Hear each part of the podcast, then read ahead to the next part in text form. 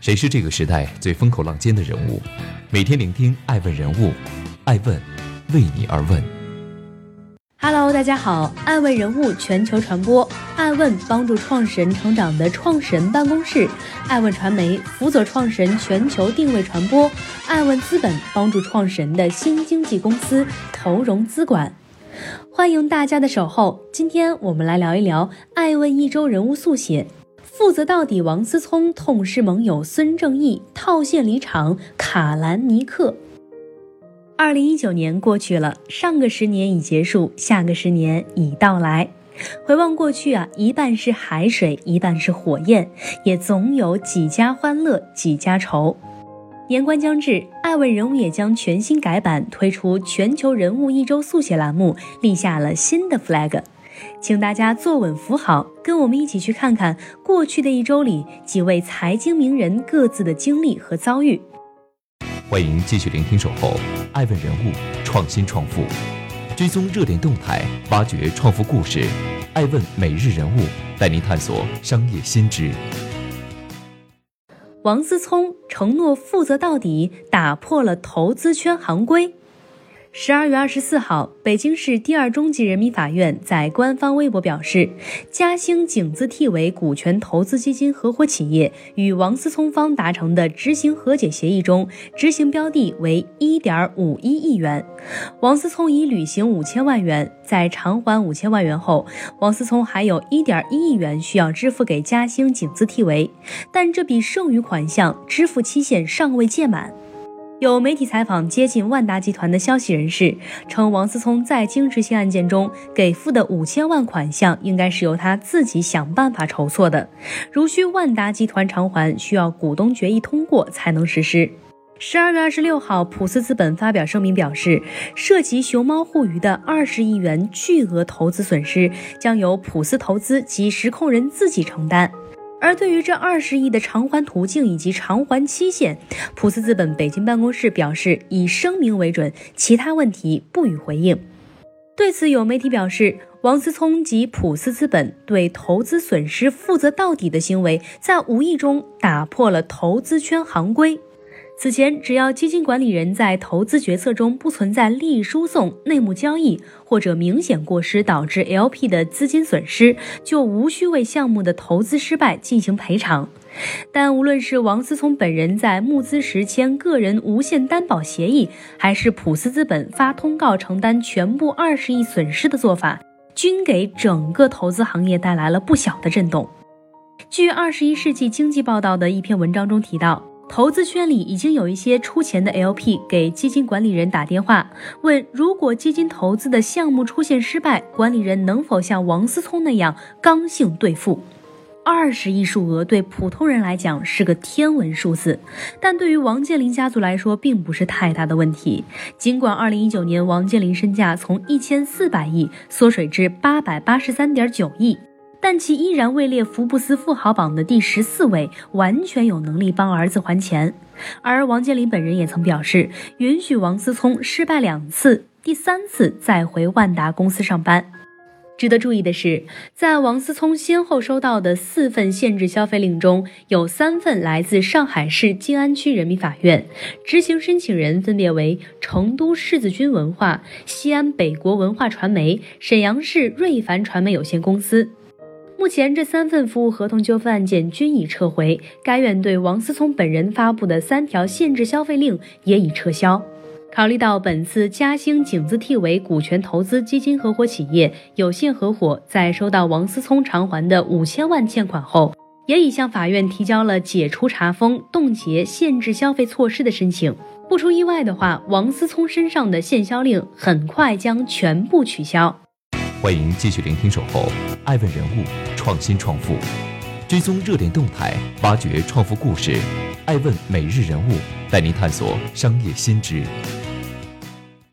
优衣库创始人刘景正将正式离开软银，曾不满投资 WeWork。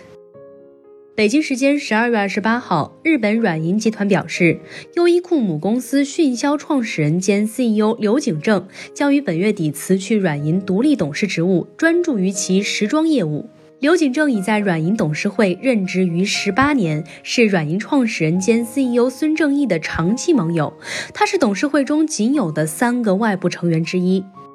刘景正自2001年6月开始担任软银董事，是少数能对孙正义某些决定表达异议的人。早在2017年，刘景正就在接受媒体采访时表示，软银 CEO 孙正义有个坏毛病。就是兴趣点不断变化，这也想干，那也想干。刘景正甚至说，软银已经是大企业了，就不能说大话。不过，这也正是孙正义的魅力所在。刘景正称自己在软银的职责就是对孙正义忠言逆耳。刘景正与孙正义都是超级乐观主义者，做事时啊愿意不断尝试，直到达成自己的目标。两人也同样没什么物质欲望，有很多相似之处。有媒体报道，孙正义曾于今年十一月在董事会上为自己执掌软银十四年来的首个季度亏损的决策失误进行辩护。孙正义表示，他误判了 WeWork 联合创始人亚当诺伊曼的性格，并承诺加强对软银投资的公司治理。而刘景正是当时因 WeWork 投资而斥责他的董事会成员之一。软银发言人称，刘景正的继任者尚未确定。欢迎继续聆听《守候爱问人物创新创富》，追踪热点动态，挖掘创富故事。爱问每日人物带您探索商业新知。Uber 创始人卡兰尼克套现离场，还是再造梦想？十二月二十三号，据 Uber 官宣，Uber 创始人卡兰尼克将于二零一九年十二月三十一号退出公司董事会，并出售其所持的 Uber 全部股份。自十一月六号以来，卡拉尼克已经抛售了绝大多数的公司持股，套现超过二十五亿美元。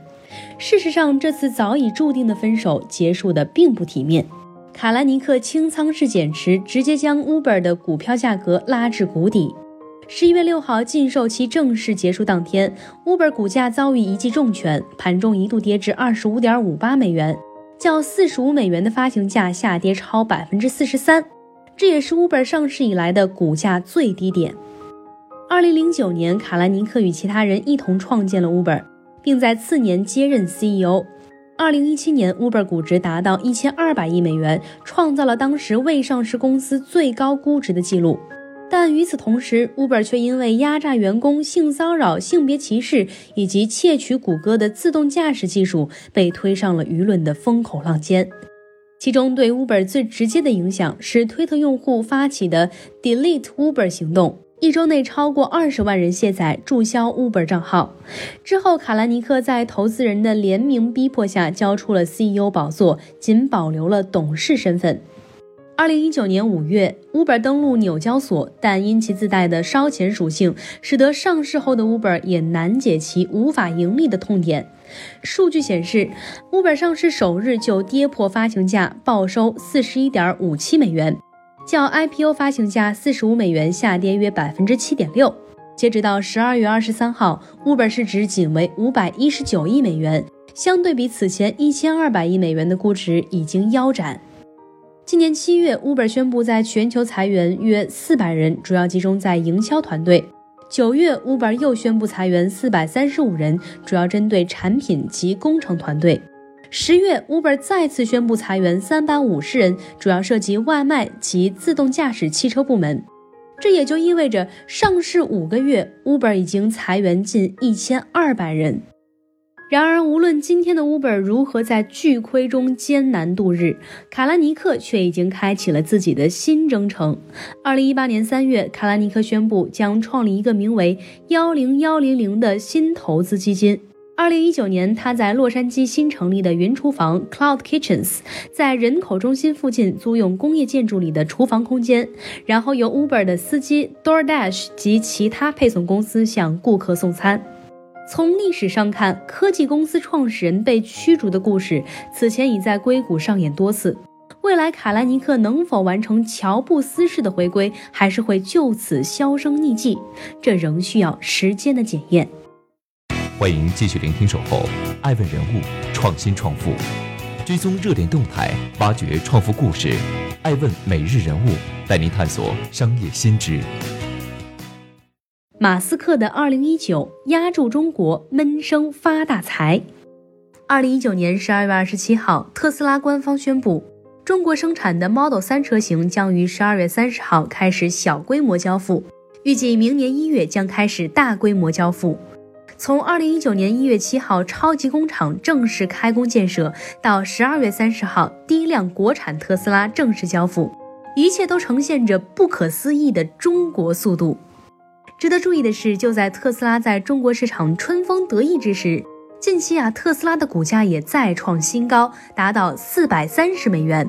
过去一月来，特斯拉股票飙升了百分之三十，如今总市值已达到七百七十五亿美元。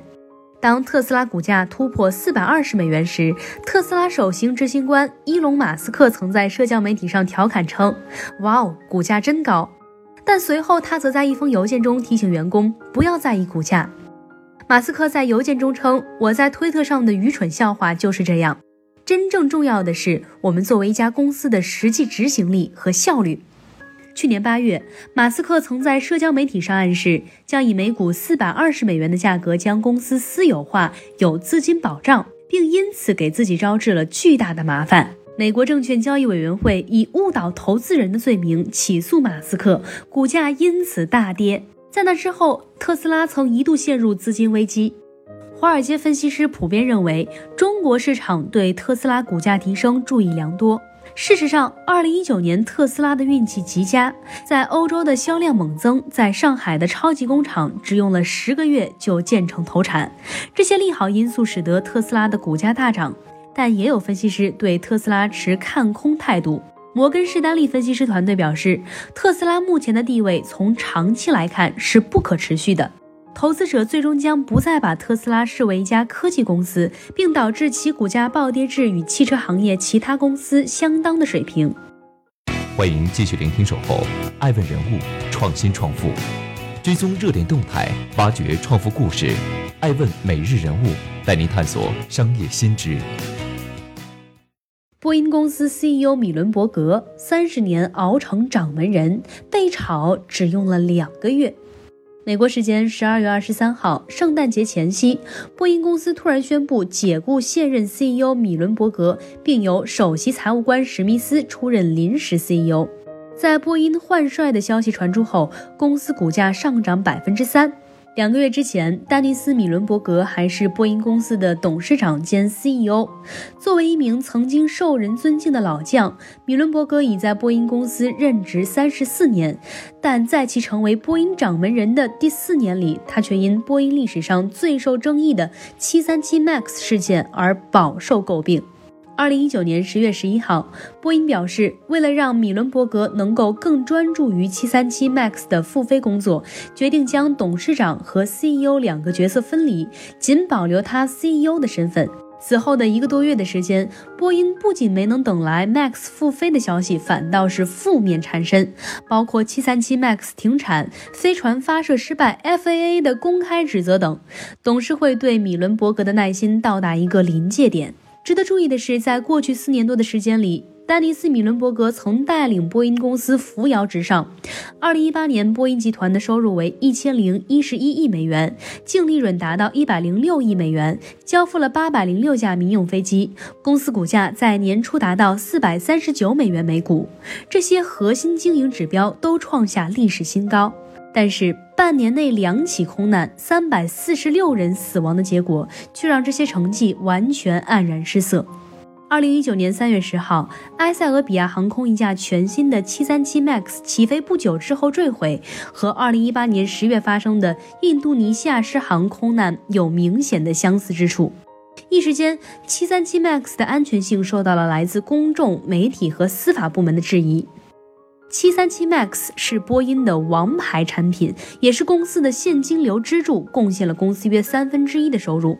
按照当初的计划，波音2017年会生产900架民用飞机，其中737 MAX 达到约600架。由于禁飞和暂停交付，计划通通被打乱了。